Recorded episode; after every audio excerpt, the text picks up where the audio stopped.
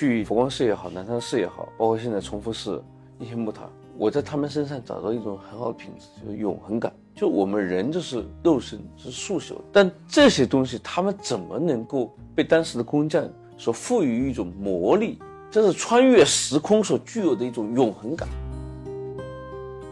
但我这次来太原或者来比如新州什么等等的这样的一些地方，我会希望找到贾樟柯电影当中拍的那个心心念念的那个故乡。可是这个东西我是找不到的，因为从小五到站台到任逍遥，那个东西只存在在八十年代或者九十年代的那个历史时空当中。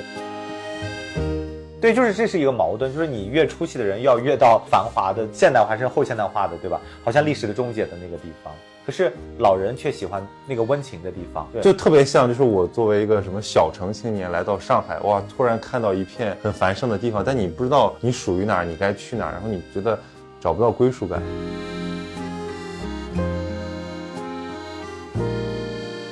各位听众，大家好，欢迎收听本期的节目。今天呢，我们是两位老朋友，来自上海大学的小水老师和来自人民大学的陈涛老师。然后我跟他们俩一起来了一趟山西，我们的山西古建考察之旅，今天终于在应县 Happy Ending。我们今天晚上录一个这个回顾，总结一下我们这一次行程中那些印象比较深刻的点，然后也谈一谈大家的旅游的一个心态。好，嗯。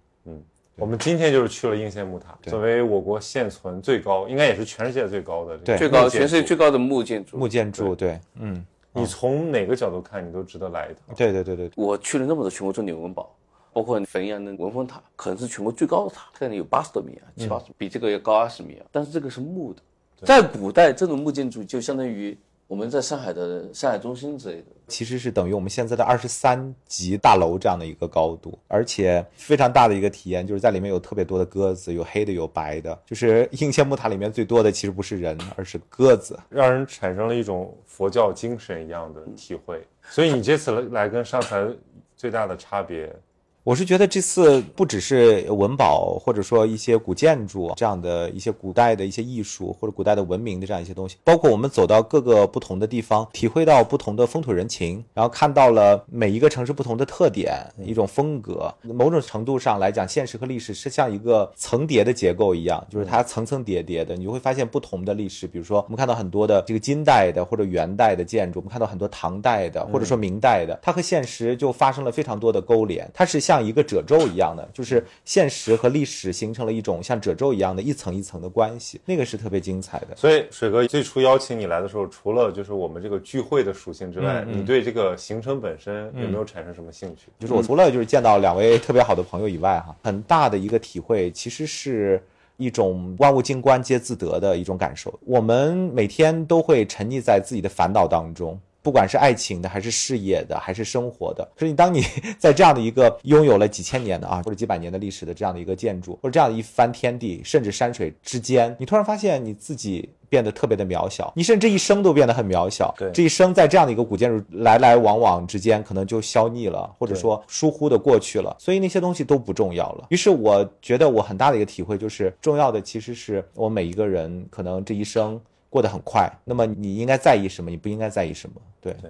我们最后一站是应县木塔，应县木塔到现在为止已经九百五十多年了。我每次去那种特别古的地方，就会发出这种感慨，说就生年不满百，常怀千岁忧。然后，尤其它是个木头的，你知道吗？就是靠人的智力，对吧？把一堆非常易朽的材料构成的这么一个不朽的建筑。嗯，对，它可能也会朽，但是它肯定比我们的寿命要更长。嗯，然后包括我上午去那个朔州的崇福寺，我也特别的。震撼那种大殿里面恢宏的塑像，你的跟这个现实中人的那个比例，特别让你产生这种自己的渺小感。嗯，然后这种渺小感就会带入你对啊我的生活的沉思。对，就这是一个旅行非常美妙或者说非常深刻的一种体验。然后我觉得这次其实有好多这种点，就是你会感受到这个时间的痕迹，会感受到个体的渺小。对，所以你看似好像说我们看文保。这跟现实生活没什么关系，这不是那种看起来很有趣的东西，但其实它都会作用于我们的生活，会让你发生一点点改变，比如说更沉静了，或者说呃烦忧解开了，对吧？像你的那个老同学说的，就有了烦心事儿，过去走一走，可能这个东西就自己散掉。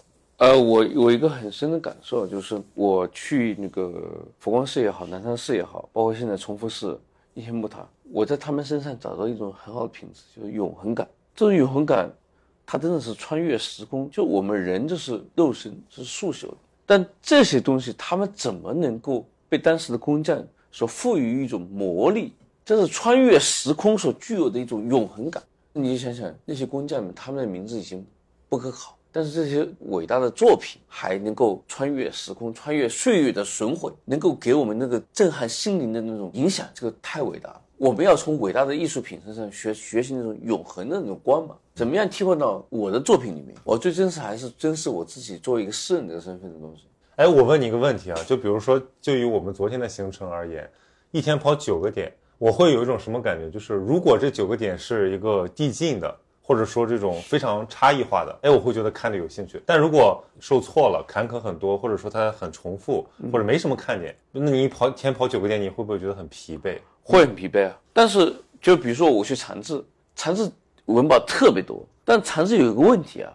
它的文保那个建筑啊，相对来讲很古老，但相对来讲单一一点。它很多小庙，它不像我们现在看的重复寺，或者是那个华严寺啊或者什么寺，是大庙扩大，它不是的，它都是村里面的小庙，但都非常精彩，都保留下来。你去那个地方，经常是不开门，或者说它根本不是个景点，所以其实有一种那种要探索的感觉，探险的感觉，对我们常人所厌倦对的，。就觉得既然关门了，我们就放弃了对吧。，然后我们就特别佩服你愿意去做这个事儿。其实我是后来觉得你是应该有乐趣在其中。这个事情啊，叩门打开这个门的那个，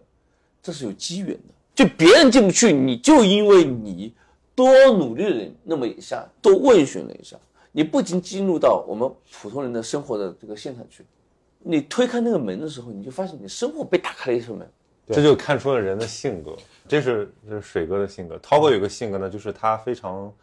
周全。就比如说，他看到一个东西，他不知道这是什么，他就查，然后查了他就跟我们讲，然后他查了好多处。其实有的时候我也想知道，但是我就懒得查。其实不同人的个性会在这些细节里面体现明白现。明白，呃，这就是呃每个人可能看这样的一些东西，可能有不同的方式了哈。就像我们这种就不是旅游啊，因为旅游是有享受型嘛。我们这种其实更像是一种旅行和那种探险。虽然这个点都是确定的，包括我们的住行这些也都是比较安稳的，但是我们其实还是有很大的不确定性。对比如我出行的这个心态就是，如果没有你罩着，或者说呃没有这种就是咱们关系很好这种乐趣的话，我可能也很犹豫要不要参与。但是我其实对这个东西还是有兴趣的。虽然每个人参与过程中的那个动机不一样，比如说他是要去打卡，他是要去就是尽可能多而全的这个收集关于古建筑知识和体感。对我来说，其实我并不是很在乎说这个东西它是什么什么之最，或者说我要看多全。但是我会寻找那些特别的体感。其实我们去过很多地方嘛，我们去在山东、在湖南、在河北对我们我们去过很多地方，其实有很多地方不期然的，你会有很多那种可能就是失忆的瞬间，或者说那种警醒的瞬间。其实那个在我的日常经验里面也非常非常特别，对吧？我现在随口举举个例子，比如说长乐寺，在这个长乐寺，我来说，我们的长乐寺，响滩山石窟，嗯嗯，响滩山石窟下面，长乐寺是个废墟，但是保留了一些佛像，就在一片废墟上断壁残垣。断壁残垣，外面还有一个宋代的塔。那天雪刚刚化了一点，那断壁残垣是有那个木的构件，上面都有那个血迹。我本来以为曹宁是想防滑的，那天已经天表黑了，我们到了以后，曹宁一个人，他就在彷徨。他也不说话，他就在站彷徨，就那个废墟上面彷徨，看就是这个人就是跟这个遗址有一个很好的融入感，他能享受这个里面，就他在思考，他在跟这个环境、跟这个古代那个时空产生一种很强烈的粘连感、对交融，交融感。他看着看着，他他的泪就流下来，我当时他妈惊呆了，你知道吗？他竟然流泪了，我当时觉得不可思议。然后我们就在慢慢的看看看看，走着走着天就黑了。整个从那个景区里面出来，就整个景区就剩我一个，就伸手不见五指的黑。我跟你讲，真的一点不夸张，因为旁边没有什么建筑，没有什么居民，我们就在黑暗里面慢慢慢慢走走到那个天山上去。这算是个例子吧，就是那个确实印象挺深刻的。后来我还我还把它写到一篇文章的结尾。其实那种感受，现在想想都很真切，而且那种东西不是你平时去旅游多么期待能够遇到的，它就是一些、对，就是一些你们看起来非常作，对吧？或者说非常浪漫化的一些行为，比如说。你愿意在那儿停留，你愿意在那儿观望，你愿意在那儿甚至哭泣等等，这些东西都最后给你留下一些非常珍贵的一些体验。所以你这次有哪一些体验可以和你刚才对，所以我们就来复来盘媲美嘛？来，我们复盘一下。我们每个人说一个吧。我们先说今天吧，涛哥先讲吧。你今天你觉得我们说哪个瞬间让你真的非常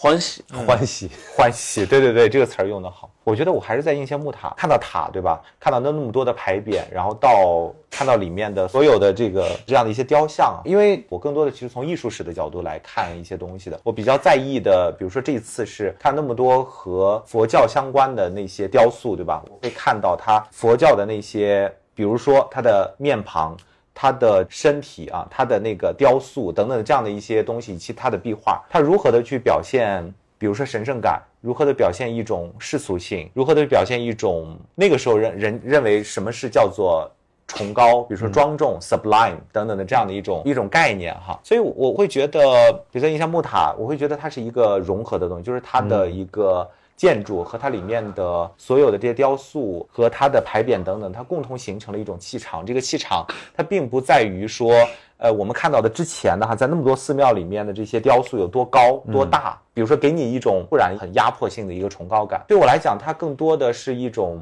在所有的一种融合性的整体性的内容方面所带来的一种。神圣性，这神圣性呢，就是它既有一种众多的那样一种雕梁画栋的哈那样的一些元素，那些圣光背光的那些呃这个展示，可是更多的其实是它在和现实当中的人融于一体的时候的那样的一种世俗性的一种神圣感。这这个有点像什么呢？就是比如说，如果我们从中西比较的角度来讲哈，我会觉得从古埃及到古希腊到这个中世纪的大量的绘画或者雕塑当中，可能表现。圣玛利亚或者基督，就像我们今天看到的很多菩萨或者说祖一样的，它都一定会有背光，一定会有 aura，一定会有那个所谓的灵韵的部分啊。可是很多的艺术家开始用一种很世俗的、很近人的一种方式来表现。于是乎，我在英仙木塔的有一些雕塑里面看到了像十七八岁的少女，一个少女是。我觉得非常像我们现实当中的人的样子，而不是一种他用一种更崇高的、更和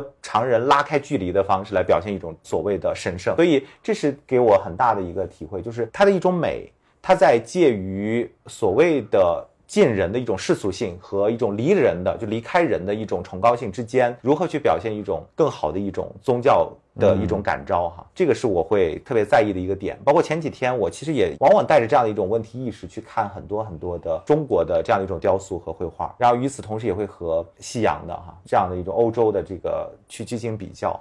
其实我刚好相反，因为我觉得我今天当然印象木塔非常震撼，它的整个的比例什么的，包括这个，因为它太有名了，而且我之前看过好多纪录片，其实算很了解了，就是我只是认知绘图。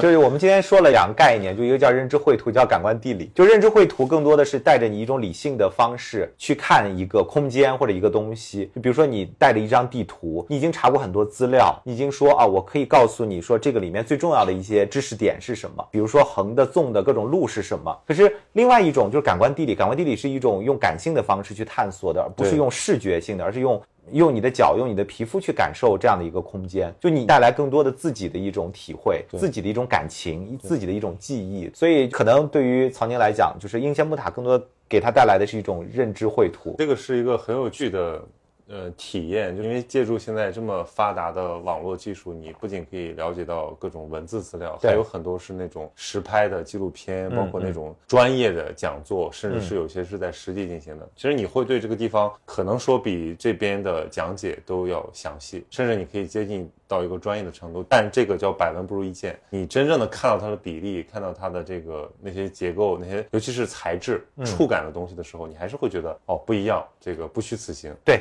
我插一句，就是说，包括在阴线木塔里面，因为你会有一种身体感，你你会知道说啊，大概有多高，这某一级的台阶有多高，那个东西给你带来了一种非常重要的一种，你原来查资料是没有办法带来的一种感受。包括它那个质感的东西、肌理的东西、空间感的东西，它和你身体的一种交汇的东西，那个东西只能是感官地理。所以，我我就要说嘛，因为我对印象木塔非常了解，所以我今天算是欢喜吧。但是真正的惊喜，我觉得还是上午这个重复寺的这个弥陀殿给了我非常大的震撼。因为弥陀殿是一个辽代建筑，它前面的殿是明代的，然后我就会产生那种强烈的反差感。弥陀殿，我我走在最后嘛，走过去我说我操。这么大。因为辽代的辽构它的那个开角，包括它的整个的气势，包括你进到大殿之后，它那个佛像的高度和那个穹顶的高度完全不一样，你会觉得瞬间感受到这个造像艺术的魅力，它会让人产生一种宗教情节，这个感受特别明显。而且我们又可以在里面待很长时间，这样细细的看那些佛像和壁画。我不知道为什么我会觉得这种越带有一丝这个有些糙，有一些这种生命气息的。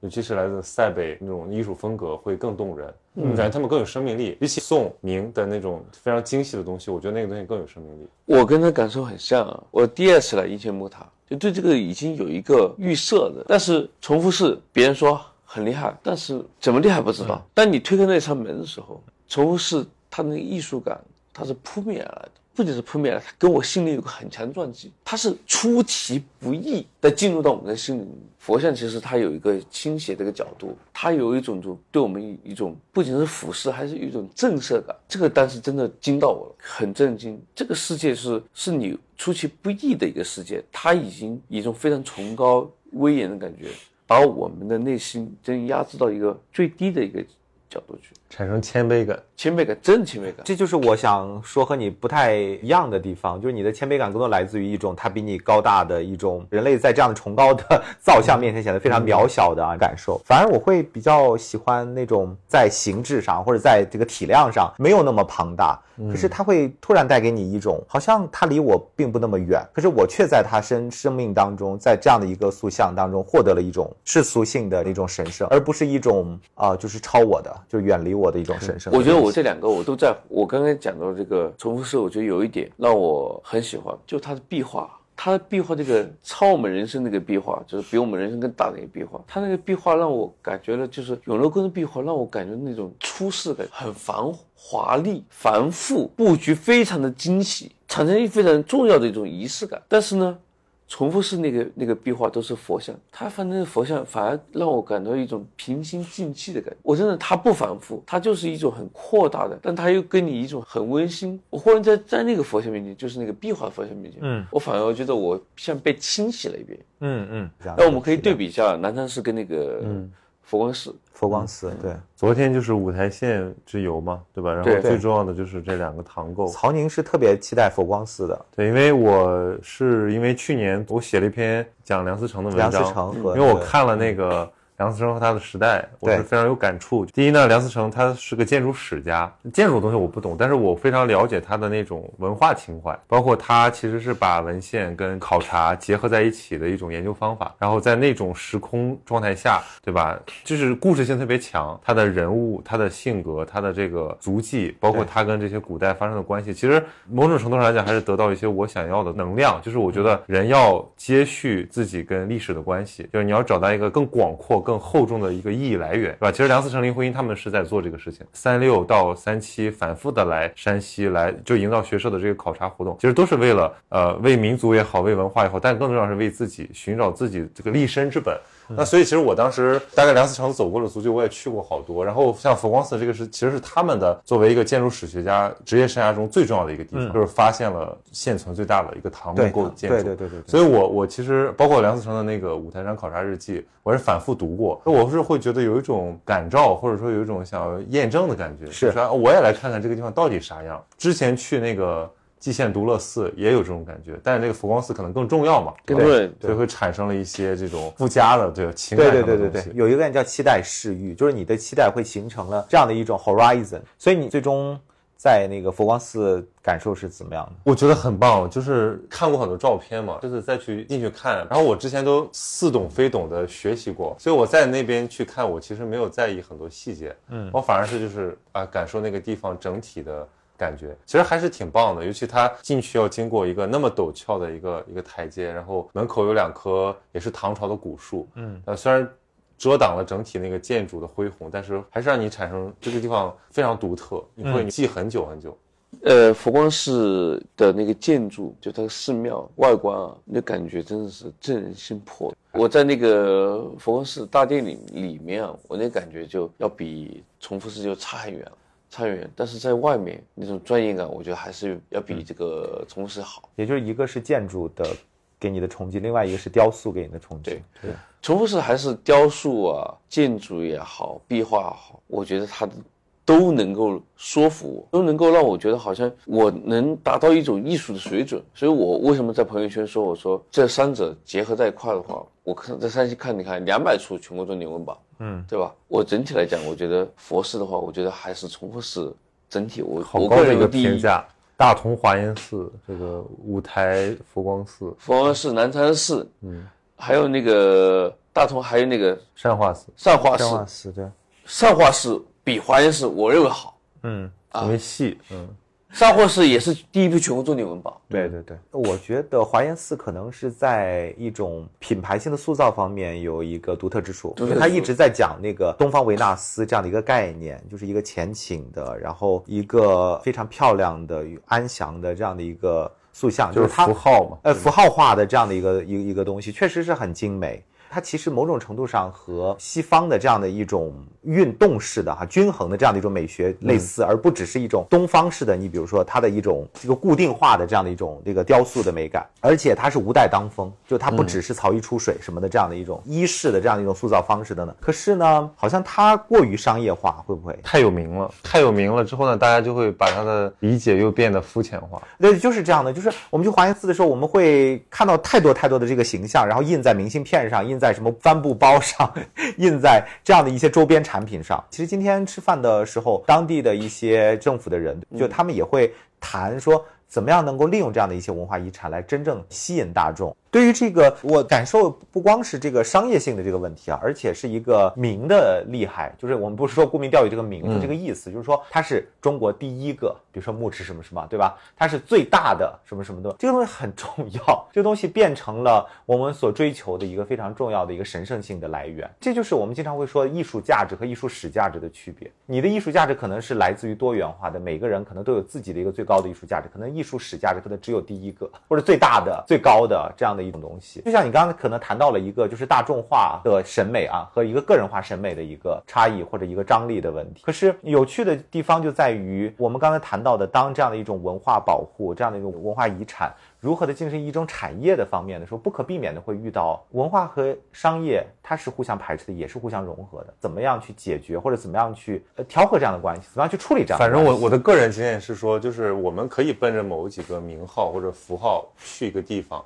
或者看一个东西，它如果这个地方足够丰富，然后有一个梯度，比如说资深爱好者和这种一般的游客，他可以获得完全不同的两种体验。哎，我觉得那这就很好。其实你看，我们这次山西游也有这种他们发展全域旅游的这种理念在了。对对就是这个地方你可以只看那个点，如果你有三天，你就看这几个点；你有五天，你就看这几个点。其实我觉得这种模式就挺好的，就是细可以非常深入，粗也可以看到它的精华，达到这种层次，我觉得对中国的这个文化旅游产业我就明白我很高的要求了。但是我有一点觉得好像。当地也没有去设计好很好的什么三天游、五天游、一天游，很难这个对这个很难，可能更多的还是网友或者像我们自己去规划的。对，这个不像是把七个八个不同的景点圈成一个为景区的这样的一种非常制式化的、非常官方的这样的一种方式。对，哎，我们在就是石狮仪，还有什么印象比较深刻的？广济寺，广济寺的那个带包浆的那个佛像，包浆的，对你特别介意的包浆的，因为广济寺它在县城嘛，相对来讲我是不抱他们希望的，因为在县城的话，一般来讲回旋比较厉害嘛，那没想到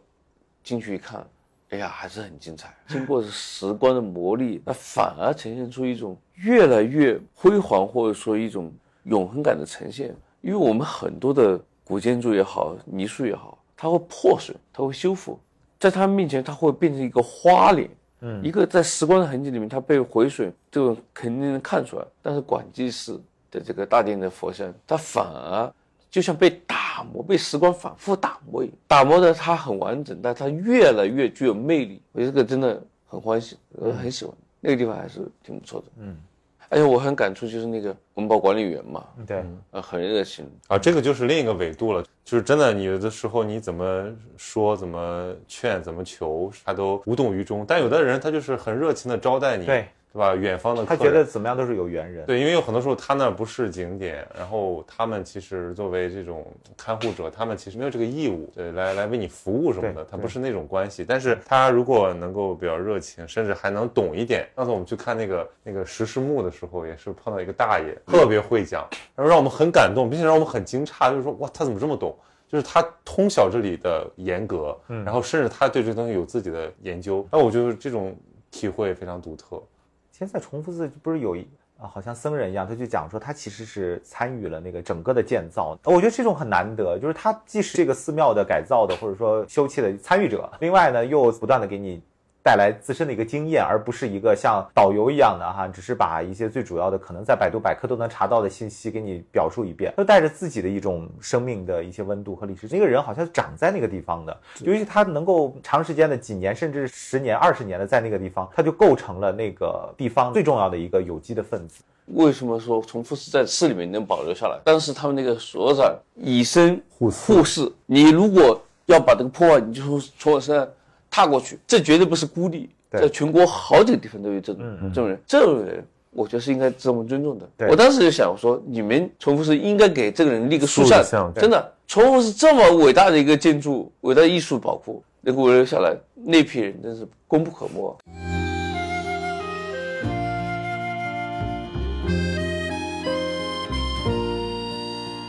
先是在太原的古县城住了三天，其实相当于我们的前半段都住在市里，然后后半段基本上就是打点的方式啊，去了几个点，一天一个地方。对，但是我觉得跟太原古县城比起来，忻州古城大大出乎我的意料，非常的惊喜。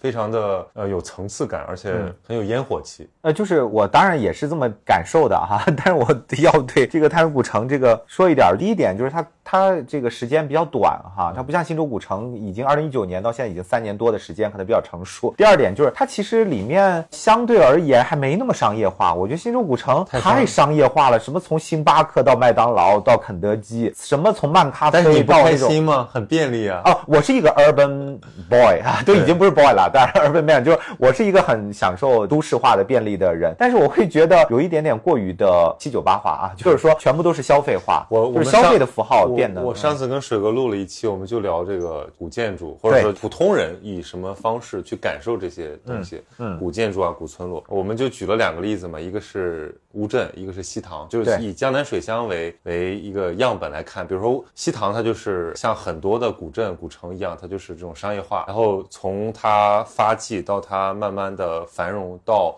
大家厌烦，然后它开始变得被嫌弃，这是一个路径。还有一个像乌镇这种路径，就是整体开发、整体规划。其实我。非常鲜明的支持后者，就是我觉得这个地方还是要保持调性的统一，嗯，不要什么地方都搞成这个 KTV 啊、网红店啊。中国每个城市都有一条古街，长得一模一样，就是以这个北京南锣鼓巷为样本，或者说如果你是古城、古镇，就以丽江那种，就是全搞成一样的东西，就那个东西确实很令人厌烦。那你保留一点古意或者保留一点特色，这个其实很难得的。所以你觉得新洲古城的古意更多在哪些方面？我觉得新洲古城它就是跟那个城市生活融为一体的，嗯嗯，它是本地。地人活动的一个区域，包括它的那些店面的评价，包括它的那个小吃啊，还有那些消费场景的这种丰富，这个其实还是让人觉得很方便。我插一句，就是说新洲古城里面，我们一般会觉得消费要更高，对吧？你比如说你要买个冰淇淋，或者你要买一个什么什么什么一个特产的那些吃的，肯定是比外面高得多哈。但没有，新洲古城是和外面一模一样的。就某种程度是因为他们不收租金，对对，他们就是相当于说你赚了钱以后，你就和那边的开发者或者政府分那个这样的一个盈。盈利这样的一种模式，所以，所以我们现在出来旅游，其实我也不期待说有多少这种文化的属性。我比如说，我毕竟不是过来考察的。比如说，我如果要带爸妈，或者我要来休闲，我不会去那种商业化程度也不行，但是说古不古、新不新的地方。我肯定来这种就是很便利、有星巴克的地方，包括它的整个的观感、整体规划更好的地方。嗯，这还是要一个系统运作的、商业化的运作的比较成熟。对对对对，这就是很矛盾的地方。古人的生活方式没有现在我们这么便利了，但是我们又。只是想要回到那个古意啊，对，但是不希望真的变回古人。说的难听点，就是我每天有两个小时古意就行了。其实这是一个矛盾，还是看你要追求什么。如果你有三天，可能你也就去去景点；但如果你有更长的一段时间，其实你还是想要获得这种与自然亲近的机会。对，这就是说回来，就是说刚才我们说到定襄县的那个经历，不管打台球也好，还是看电影也好，哈，它是一个真实的东西，就它不是一个。你来到一个地方，就进入了一个古城，进入一个民宿去住，然后喝星巴克，然后吃肯德基，或者说去吃这个当地的某一种小吃，某一种什么锅盔也好啊，某一种什么那个呃那个面食也好啊，这样的一种体验。但是真实的一种现成的啊，普通的人生活的体验。我我就想到一个体验，就是贾樟柯。嗯，就我我会来山西之前，因为我当然之前来过大同，来过那个什么云冈石窟啊，就来过平遥古城等等啊。但我这次来太原或者来就是忻州什么等等的这样的一些地方，呃，我会希望能够找到贾樟柯的电影当中拍的那个心心念念的那个故乡。可是这个东西我是找不到的，因为你比如从小五到站台到任逍遥，那个东西只存在在八十年代或者九十年代的那个历史时空当中。我们现在毕竟已经到了二十一世纪的第二个这个十年以后的二零二二年的这个时间了。另外一方面，我我是能够感受到这边的一些独特的特征。你比如说语言啊，你这尾音都会往上对扬一下 对，或者说你你你不断的会喝到这个很好喝的醋啊，就是经过很多店啊，然后呢，你会看到这边的一些呃地貌哈、包括这边人的独特的长相，因为这边可能汉族和其他的呃，比如说北方游牧民族，对对对对对，民族的一种混血等等的，我们就有这样的体会，说到了一个比如定襄县，我觉得哎，好像中国北方的很多县城都是这样，它是一个很平面化的东西，所以它不断的夹在这样的一种好像有一点点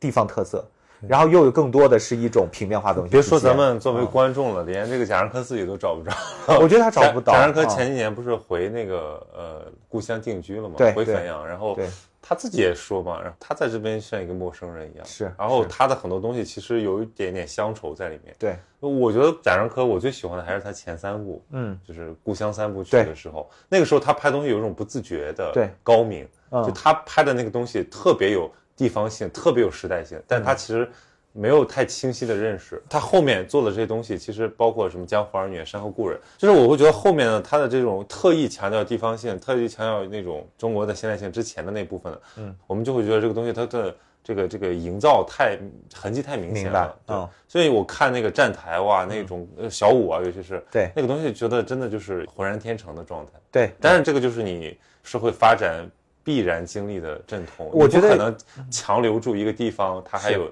这种时空错位感，因为所有人都想富起来，而且大家现在通过媒介全知道什么最流行，什么最时髦。你看我这次走看到就是一聊起抖音、快手，对吧？嗯，大家其实。有非常鲜明的意识，就是我们活在一个被媒介塑造的时代里面。对对对吧？我们的时这个空间感、时空感是接近的，而不是说像以前一样是割裂的。一个地方可以像桃花源一样，那个地方现代化，这这个机会已经没有了。对，《中央三部曲》非常明确的在八十年代、九十年代和零零年代当中啊，进行一个时代的一种书写和记录。有趣的就在于，其实很多人不喜欢任逍遥，比如说他可能更喜欢小五和站台那么鲜明的一种怀旧的八十年代那种很现实主义的风貌。可是我会觉得，当任逍遥到了两千年左右的时候，当很多中国的一些小县城变得同质化、变得一样的时候，那个东西它是捕捉到了，这第一点。第二点，贾樟柯也是在不断的游走，就是他在不断的位移。于是他从故乡来到了，比如说北京，嗯，完了以后可能去了上海，可能去了国外。于是他后来的一些作品，比如说像《世界》是拍北京的，像《海海上传奇》拍上海的，或者说《江湖儿女》哈，尤其是那个什么《山河故人》，甚至《山河故人》都都跑到了那个澳大利亚，对对一类的。但很多人对这个进行了一些批评，抓不到这个地方的一个精髓，因为我们在故乡的时候，呃，那个风土人情那样的一种感受是生生长在我们血液当中，那种地方的色彩是我们随便说什么自带乡音。在饮食的时候，我们也喜欢吃当地的东西，就好像比如说今天吃那个凉粉，嗯，我们是吃不了的，但是就是会觉得那个酸味太重啊，但是当地的人就都吃光了等等啊。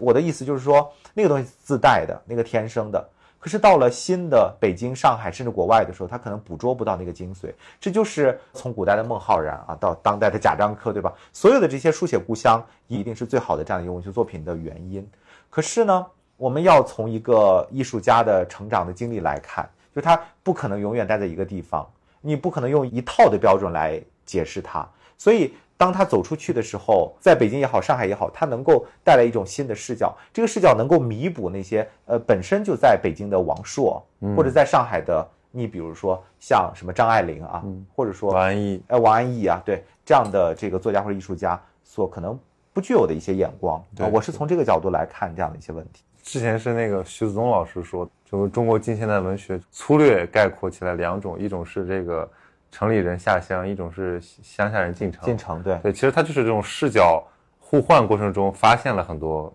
特征，而这个东西其实强烈的刻在他们的生命历历程里面，然后成为了这个作品里面的一个时代特征。对，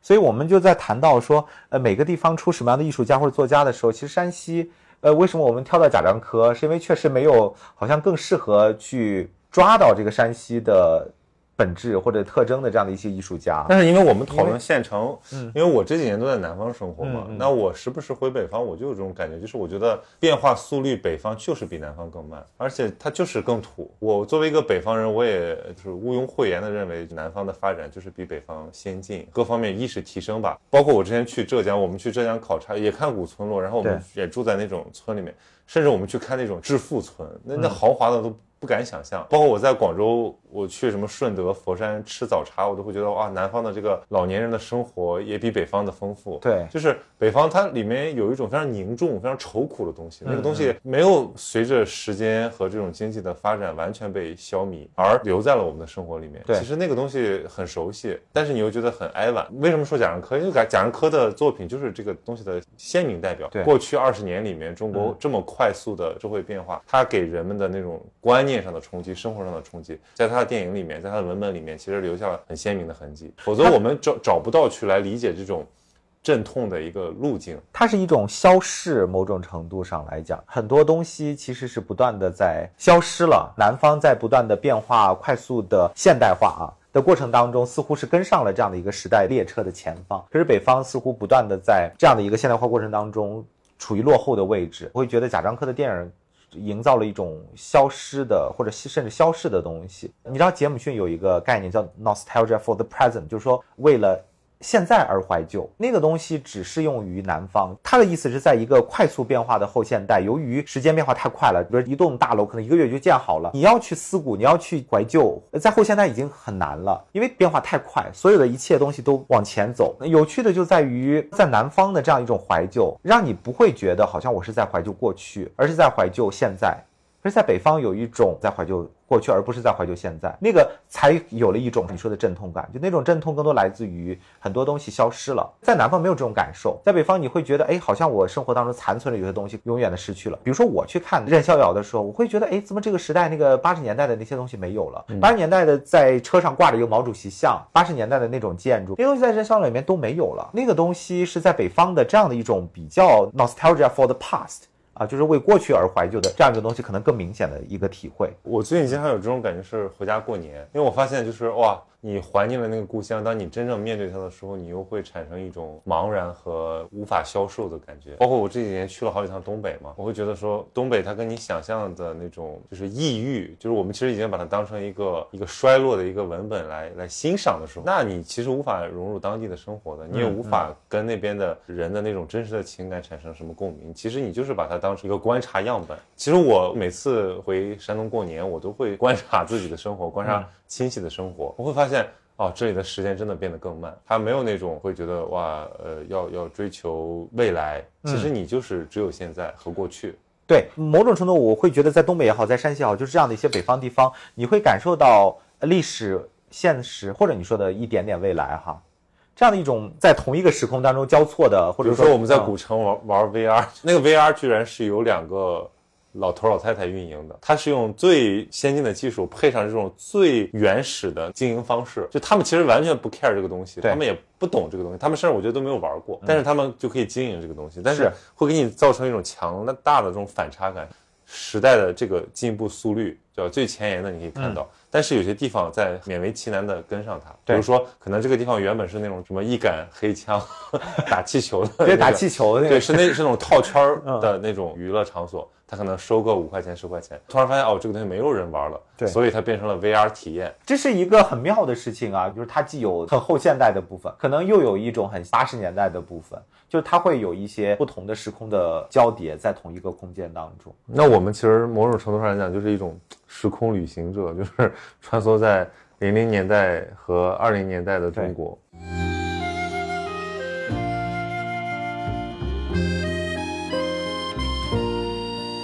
因为那天晚上你在聚会，我们俩沿着那个太原滨河一路骑行，说哇，我说太原太酷了，就是滨河的开发好多地方都在搞。对太原这个真的搞得特别好，一个三十多公里的一个自行车道，对对对对对这个太牛了。因为我从北京来啊，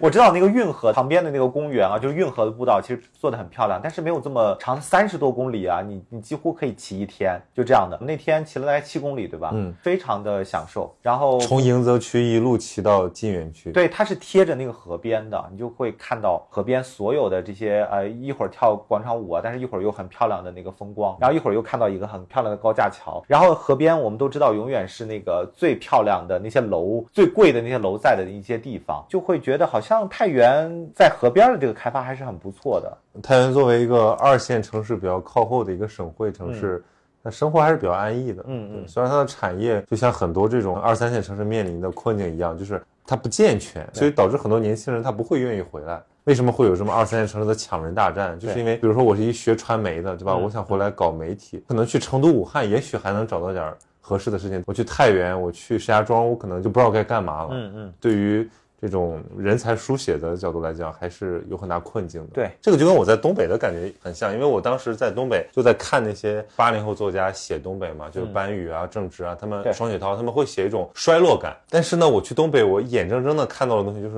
这个地方确实没有年轻人，但是中年人、老年人的生活非常的安逸，非常的祥和，非常的自得其乐。就是一边是这个青年人的乡愁和。哀婉的叹息，另一边是这个中老年人他们的其乐融融，那你会觉得这就不仅是时空的那种差别了，这就是代际之间的差别。换个角度来讲，你说让这些中老年人，尤尤其老年人啊，他们去哪儿呢？对吧？对，去哪儿？你让他们到一个非常快速的、全部都数码化的，甚至我们说元宇宙化的地方，他也适应不了。对他就活在他最喜欢的那个年代，是就是在七八十年代，可能是。比如说儿女好像出息了，你到北京、上海搞套房子，把爸妈接到郊区，对他谁也不认识，每天在那买个菜，连个扫码都困难，然后。他的乐趣远远不如他在三线小城跟一帮老朋友，对吧？嗯跟熟悉的这些地点打打麻将，打打扑克，安逸的聊天，在河边那个吹吹那晚风什么的，这就回到了那个贾樟柯。贾樟柯在那个《山河故人》的最后，其实他在讲说那个张译演的那个角色啊，对对对，他表其实他表达出了一种反思，三线奔一线，对吧？一线奔国外，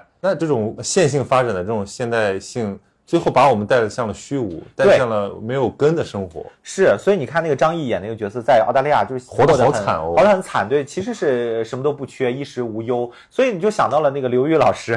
写一个呃那个呃这个叫给我一给叫什么给你一颗子弹，送我一颗子弹啊对不起啊，对不起啊，刘瑜老师就送送 给你一颗子弹，对对对。给你枪。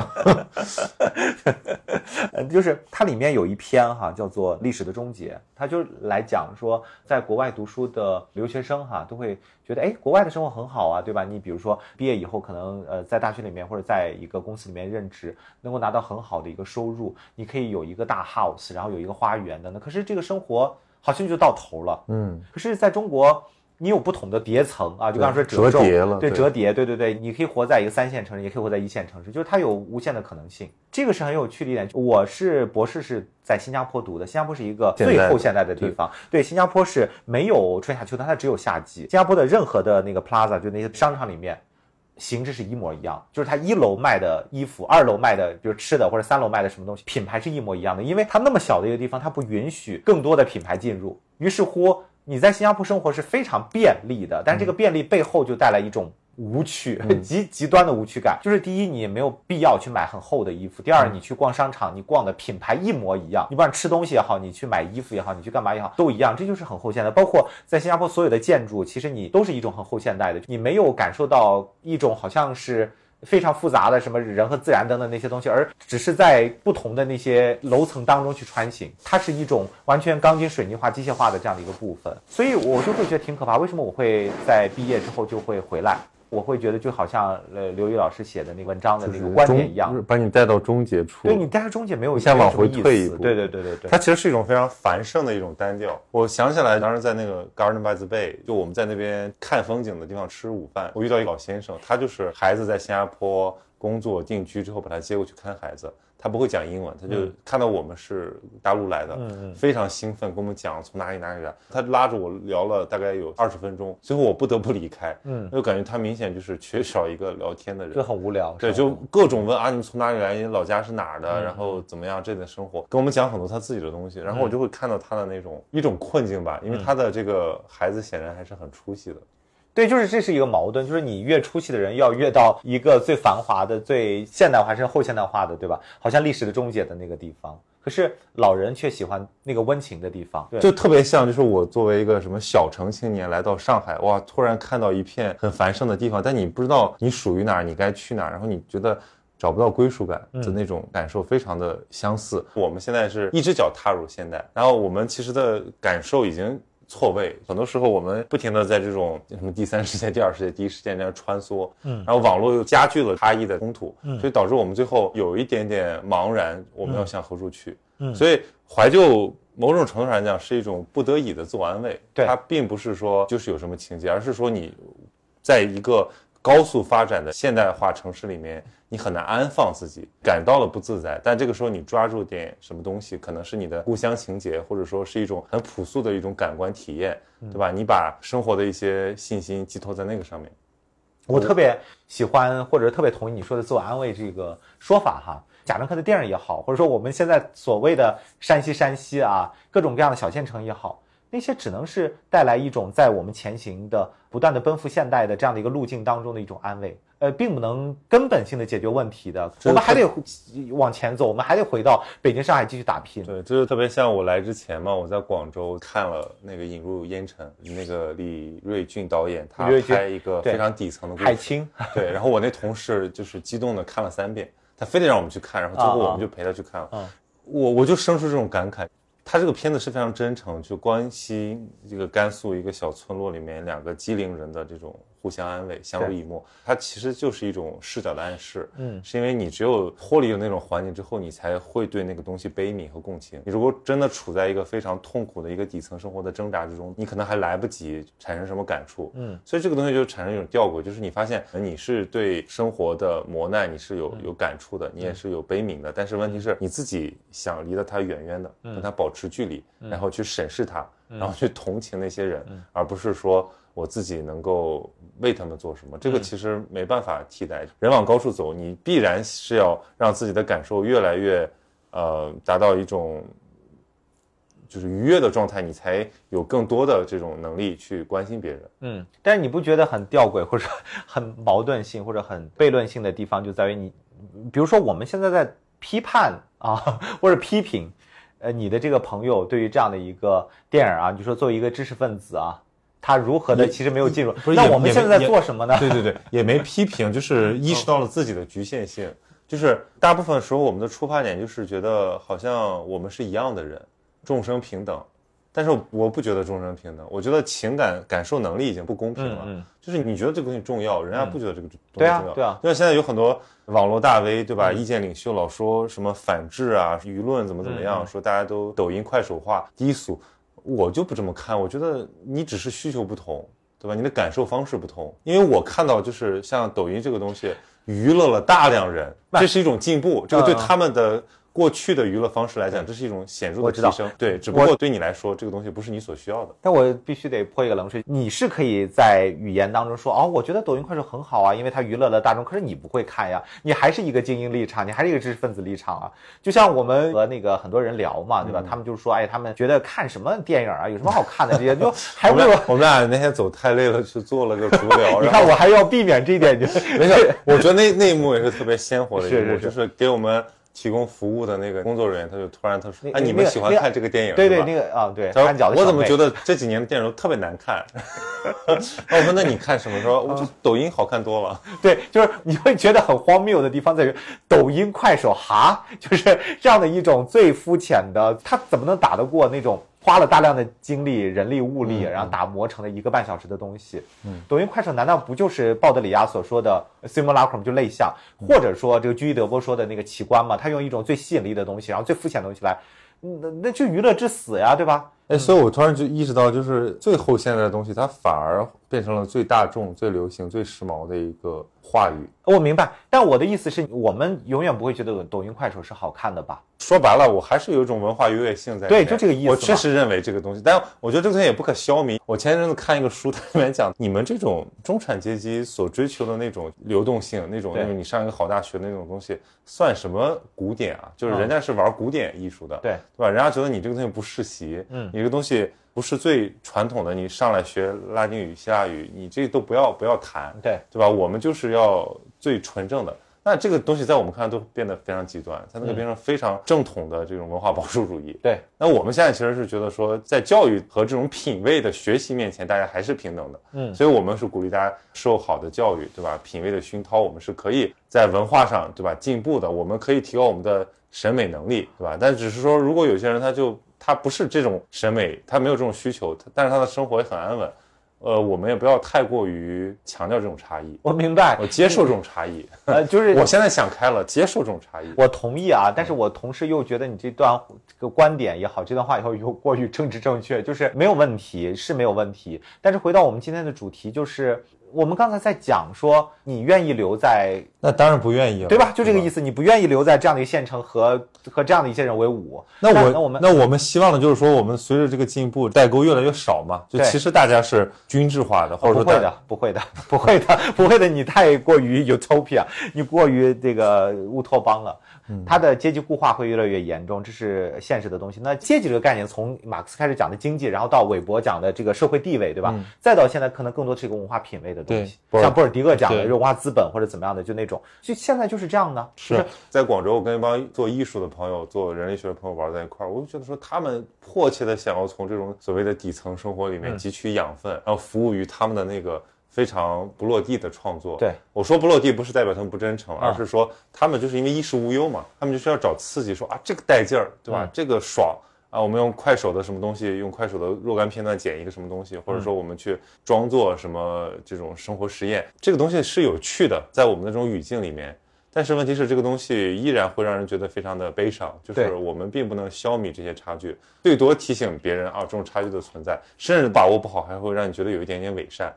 就是你会觉得你在代表他们。是是是是是，那个就是斯皮瓦克那个文章里讲的层和代表的关系。对对对，就是底层人不能讲话，又要被代表。可是你上层人能代表吗？于是我们回到贾樟柯哈，贾樟柯当后来腰缠万贯，他可以在全球的各大电影节都能拿奖的时候，他怎么能代表底层人？怎么能代表真正的山西的那些民工来讲话呢？但是这也悖论了，那就那谁能代表呢？就是能代表的可能也出不来，呃，出来的就代表不了了。对我来讲，这个很简单。一方面哈，所有的这样的一种底层文化，其实是有自己的一个民间的场域的。可是另外一方面呢，你如果想要把这样的一种民间的或者底层的这个场域和这种所谓精英文化进行一个沟通的话，那你不可避免的就要被收编，就是你会有这样的一种收编的过程来达成所谓的沟通，这就是一个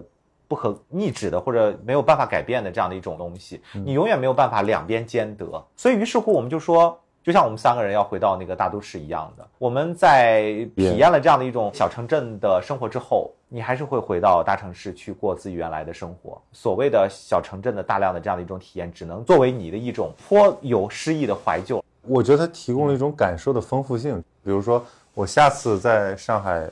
看到一个什么人的时候，我可能会想，哎，他是从哪里来的？嗯他可能不是一个白领，他是一个蓝领，他是一个进城务工者。我会想说，他是不是也是怀着梦想从县城来到城市？他是不是拿着两千块的工资，住着八人的宿舍，然后没有社保？就是我我经常这么想，这么想之后，我会意识到一个问题，就是说不要把什么东西想得很当然就是嗯城里都挺苦的。我前阵子看那个杀马特，杀马特我爱你，嗯嗯，其实就是你说的这个回环嘛。就杀马特这种行为，作为一种底层的文化符号的反抗，他从被鄙夷、被边缘化到被污名化，然后慢慢的，哎，突然发现他的妙趣，然后被审美变成一种意志性的力量了。对，然后甚至嗯进入到当代艺术里面，对对对然后变成一个文化消费符号，好像哦，突然有一天就是去年的某个时刻吧，我觉得中国所有的文化媒体热衷于谈论杀马特，嗯，包括我的那个同事去找杀马特那个所谓的教主嘛，就找他采访，然后我当时产生了特别强烈的耻感，就是其实杀马特的内核特别的忧伤，就是一帮不兼容于主流社会的人，他们用一种自我安慰式的一种方式，奇装异服。来抚平自己内心的伤痕，嗯，但这个东西又要被你们这些对吧能说会道的媒体或者说这些艺术家学者又狂卷过去，然后成为一种新的解释。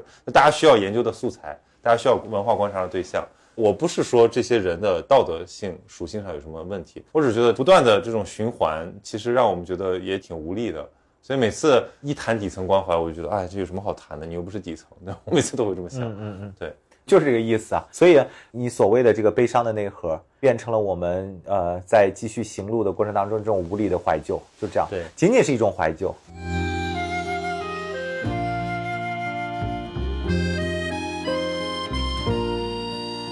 这次来最重要的一个契机就是你的同学聚会二十年嘛，你你最大的感受是什么？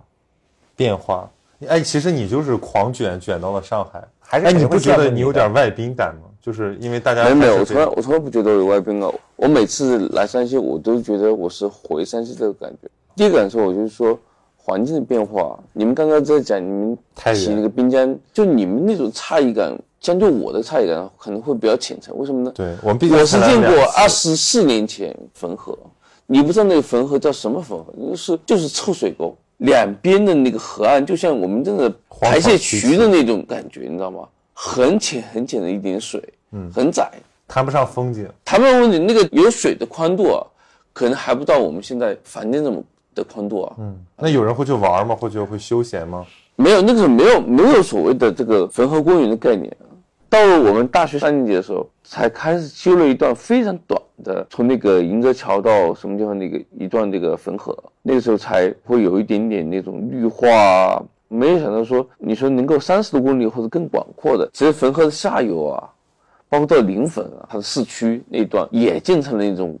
汾河的公园。这是我在这么多年来，我觉得山西在自然环境里面，我觉得真的一个缩影吧。但是对于我来讲，我们的同学二十年，通过他的付出过得还不错。我有个感觉就是，我刚入山大的时候，我是被调教上大的。你在一个二流或者三流的大学里面生活学习，你特别想能够成为那种一流的人，但是回首这么多年以后，发现虽然大多数同学在山西工作，这帮人的二十年的努力啊，也是有回报的。我觉得一个一个很好的呈现就是没有低落下去，他们没有在一个二流的大学里面成为一个二流的人，反而他们有种很积极向上的那种这种表现，他们的生活、他们的经历、他们的表现都很好，阐释了一个二流的学校里面的人努力成为一流的学生。哎呀，其实真的不容易，我很感慨。其实本雅明写了一个 On Proust，就是讲普鲁斯特的《追忆似水年华》的这个文章，就来讲说我们人生的意义恐怕不在于织布，而是在于拆布。就是我们人生可能更多的不在于不断的向前，不断的去追求呃当代，不断去追求呃往前走发展，不断的追求我要成功，可能更多的是你要回首看一下。呃，二十年前的你，古代的你，或者说小县城的你会变成怎么样？那个东西可能是构成我们人生得以变得更长、更有意义的这样的一个价值。这个也就是说出了我的感受。我经常觉得，就是人要认识自己，或者认识自己的文化，认识自己的社会、国家，你都需要一个对比的视角。比如说，你其实如果不知道别人怎么看你，不知道别人怎么看他们自己，你其实无法清楚的。